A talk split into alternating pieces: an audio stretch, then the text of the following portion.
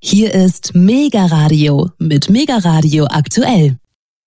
Willkommen zurück zur zweiten Stunde Mega Radio aktuell. Am Mikrofon spricht für Sie weiterhin Alexander Boos. Bevor wir zu unserem nächsten Interview kommen, werde ich Ihnen, werte Hörerinnen und Hörer, eine kleine Vorgeschichte erzählen. Mittlerweile wird ja in Deutschland seit einigen Wochen auf politischer Ebene und militärischer Ebene ernsthaft über die Möglichkeit debattiert, ob man die bundesdeutsche Volkswirtschaft tatsächlich auf eine Kriegswirtschaft umstellen soll, mit dem Ziel, somit der Ukraine in ihrem Verteidigungskrieg gegen Russland zu unterstützen. So berichtete das ZDF am 1. Februar 2023 unter der Überschrift Ausrüstung der Bundeswehr braucht Deutschland eine Kriegswirtschaft folgendes. Die Forderung nach einer Art Kriegswirtschaft, um die Misere der Bundeswehr zu bewältigen, klingt nach kaltem Krieg, ist aber ganz real. Danach räumte der öffentlich-rechtliche Sender aber selbst ein, doch ist dies alles auch realistisch, also umsetzbar? Fragezeichen. So plädierte André Wüstner, der Vorsitzende des Bundeswehrverbandes, damals in der Talkrunde bei Maybrit Illner für eine Art Kriegswirtschaft. Diese Aussage trat die Diskussion sozusagen los. Auch der ehemalige Vorsitzende der Münchner Sicherheitskonferenz, Wolfgang Ischinger, dessen Worte durchaus Gewicht hat in der bundesdeutschen Politik, hatte diese Forderung nach einer Kriegswirtschaft erhoben. Kriegswirtschaft, das erinnere, so das ZDF, an den Zweiten Weltkrieg, als die US-Regierung unter Franklin D. Roosevelt nach dem japanischen Angriff auf Pearl Harbor und dem US-amerikanischen Kriegseintritt alle Anstrengungen auf die Produktion von Militärmaterial und Wehrgüter konzentrierte. Und das ZDF weiter, nun wissen sowohl Wüstner als auch Ischinger, dass Deutschland sich nicht im Krieg befindet, aber die Lage der deutschen Armee dennoch ziemlich desolat sei. Zu all diesen Aspekten führen wir nun ein Interview mit dem renommierten Ökonomen und Chefvolkswirt bei Degussa Goldhandel Thorsten Polleit.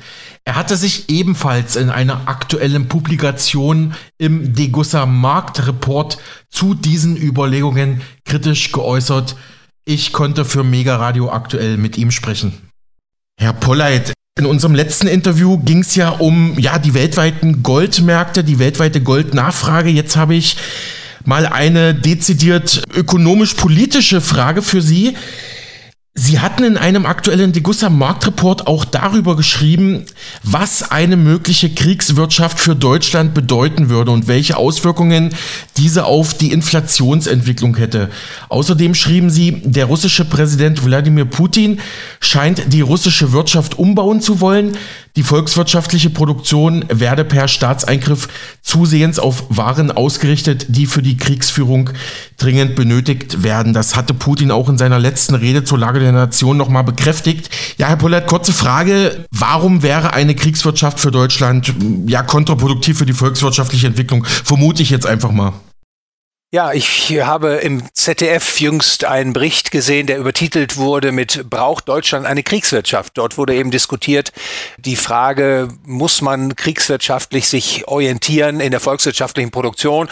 Und dann ist mir natürlich eingefallen vor diesem Hintergrund, dass es in der Ökonomik eben auch äh, eine intensive Beschäftigung mit dem Thema Kriegswirtschaft äh, gegeben hat. Das aktuell ist nicht mehr so im Vordergrund, aber äh, die ökonomische Literatur der Vergangenheit der letzten Jahrzehnte Seite, da findet sich eben das Thema Kriegswirtschaft. Und ich habe mich dann eingelesen und äh, habe dann versucht, die ökonomischen Erkenntnisse, die da vorgetragen sind, abzubilden und gewissermaßen in die Gegenwart zu übertragen. Und komme eben zum Schluss, dass man natürlich vielleicht leichtfertig in der Politik den Ruf äh, nach Kriegswirtschaft verlauten lässt, dass man aber als Ökonom sagen muss, eine Kriegswirtschaft hat weitreichende Effekte für Produktion und Beschäftigung und auch den materiellen Wohlstand äh, einer Volkswirtschaft. Das ist also wirklich eine, eine zentrale Weichenstellung äh, und die Erfahrung zeigt, eine Kriegswirtschaft führt eben nicht zu, zu mehr Prosperität einer Volkswirtschaft, Volkswirtschaft. Sie ist mit vielen Risiken behaftet. Äh, dieser Weg kann nur allzu leicht dazu führen, äh, dass der Staat eben immer mächtiger wird und immer stärker die Produktion und auch die Beschäftigungsverhältnisse in einer Volkswirtschaft bestimmt. Und Gleichzeitig steigt in einer Kriegswirtschaft tendenziell auch die Inflationsgefahr, weil der Staat versucht ist, die Kosten mhm. äh, der Kriegsproduktion durch neu geschaffenes Geld zu bezahlen. Also insofern ist mein Artikel gewissermaßen eine Warnung, äh, allzu leichtfertig den Ruf nach einer Kriegswirtschaft erschallen zu lassen. Mhm. Mit Artikel beziehen Sie sich jetzt auf Ihren Digussa-Beitrag oder auf andere Publikationen? Ja, ich beziehe mich hier da auf meinen Artikel, der den Titel trägt, zur Ökonomik der Kriegswirtschaft und ihrer Inflation. Soweit ich das jetzt übersehe, ist der Anfang Februar 2023 äh, im Degussa Marktreport veröffentlicht worden. Hm. Ähm, da schließen sich natürlich Überlegungen an, wie, ja, wie würde eine deutsche Kriegswirtschaft aussehen? Ich vermute mal ganz persönlich, vor allem die Automobilindustrie würde wahrscheinlich umgestellt werden, dass die eben da, ja, Komponenten für gewisse Kriegsgeräte, Kriegsfahrzeuge, militärische Fahrzeuge produzieren würden. Ich weiß nicht, wie Sie das sehen. Und die zweite Frage ist natürlich eher politischer Art. Wieso sollten wir als Bundesrepublik unsere bundesdeutsche Volkswirtschaft für die ukrainische Wirtschaft umstellen? Ne? Also ich glaube, Sie wissen, was ich meine, ne? Ja, Herr Bus, das ist äh, natürlich nicht einfach zu beantworten. Das hängt natürlich auch immer davon ab, wie bedeutsam die Produktion von Kriegs- oder Wehrgütern äh, ausfällt im Verhältnis zur gesamtwirtschaftlichen Produktion. Wenn das nur ein kleiner äh, mhm. Teil ist der wirtschaftlichen Produktionsleistung einer Volkswirtschaft, wie das zum Beispiel ja in Deutschland in den letzten Jahrzehnten der Fall war, Stichwort Friedensdividende, dann fällt das gewissermaßen gar nicht ins Gewicht. Aber wenn die Kriegsproduktion natürlich immer bedeutsamer wird, ja, dann äh, verformt sich natürlich auch äh, die Volkswirtschaft und dann wird natürlich die Produktion umgelenkt, verstärkt umgelenkt, beispielsweise aus konsumtiven und investiven Produktionswegen hin zu den äh, kriegsnotwendigen Produktionsleistungen. Und damit wäre mit Sicherheit ein Wohlstandsverlust verbunden für die Volkswirtschaften. Und ähm, ja, als Ökonom, als äh, liberaler Ökonom, der für Frieden und Freiheit eintritt, da äh, ist es, glaube ich, wichtig, sich äh, oder die Öffentlichkeit darüber zu informieren, welche weitreichenden Folgen eine Kriegswirtschaft hat. Und diese Aufklärungsleistung, die habe ich versucht, in diesem Artikel, über den wir bereits sprachen, abzufassen.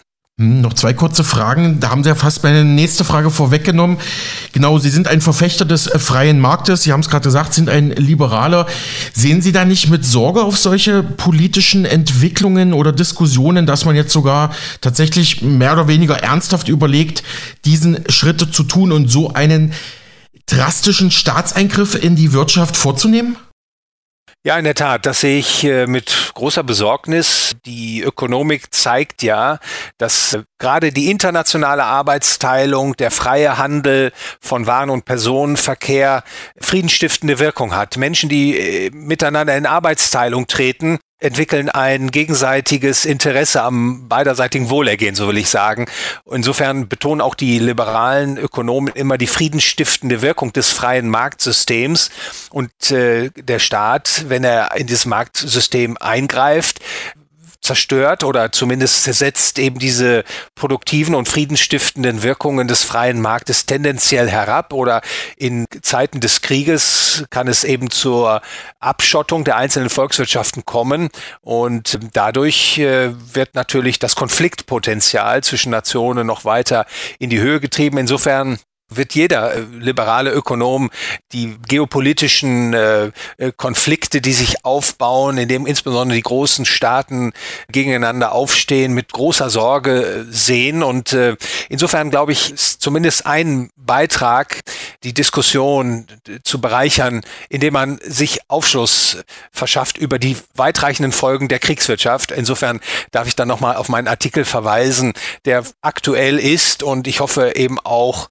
erhält erhellend wirken kann und äh, dazu beiträgt, letztlich äh, die Kräfte auch zu äh, stärken, die möglichst schnell eine friedvolle Lösung herbeiführen wollen. Herr Polleit, abschließende Frage, noch einmal der Blick auf Russland, Putin möchte ja seine Wirtschaft, die russische Wirtschaft umbauen. Meine letzte Frage dazu, spielt da auch die Importsubstitution mit rein, die natürlich auch aufgrund der westlichen Sanktionen immer wichtiger wird für, für den Kreml? Ja, vermutlich ist es tatsächlich so, dass die Sanktionen äh, den Russen verwehren, den Zugang zu bestimmten Gütern zu bekommen. Man kann beispielsweise an äh, Bauteile für äh, die Luftfahrtindustrie denken oder an IT-Produkte. Gleichsam muss man natürlich in Rechnung stellen, dass die Handelsströme derzeit nicht völlig versiegen, nur weil die westliche Welt äh, Sanktionen gegenüber Russland erlassen hat, sondern die Produkte nehmen jetzt andere Wege, nehmen Umwege und gelangen dann letztlich doch in die russische Volkswirtschaft. Äh, aber tendenziell ist es natürlich so, dass äh, Russland verstärkt auf die Kriegsproduktion umschwenkt. Also das Thema Kriegswirtschaft ist in Russland aktuell relevanter als hier in der westlichen Welt. Und ja, letztlich ist natürlich diese, diese kriegerische Auseinandersetzung überaus leidvoll für alle beteiligten Menschen, die mittelbar oder unmittelbar in diese Kriegshandlungen äh, einbezogen werden. Und sie mindern natürlich auch den materiellen Wohlstand für alle, weil letztlich auch die internationale Produktion gehemmt wird, der internationale Handel eingeschränkt wird. Also das, was in der Ukraine passiert, die Schäden, die dort entstehen, die haben weitreichende Wirkung eben auch auf viele andere Länder auf dieser Erde. Soweit Thorsten Polleit, der Chefvolkswirt bei Digussa Goldhandel am Standort Frankfurt am Main mit seinen Einschätzungen als Ökonom zu einer möglichen Kriegswirtschaft in Deutschland und in Russland. Dabei sagte er, als liberaler Ökonom lehne er Staatseingriffe in die Wirtschaftsabläufe grundsätzlich ab. Polleit zählt laut der führenden Zeitung FAZ zu den 50 einflussreichsten Ökonomen der Bundesrepublik. Ich habe mit ihm gesprochen. Hören Sie in den nächsten Tagen weitere spannende und hochinformative Beiträge mit ihm dann zum Gold- und Silbermarkt.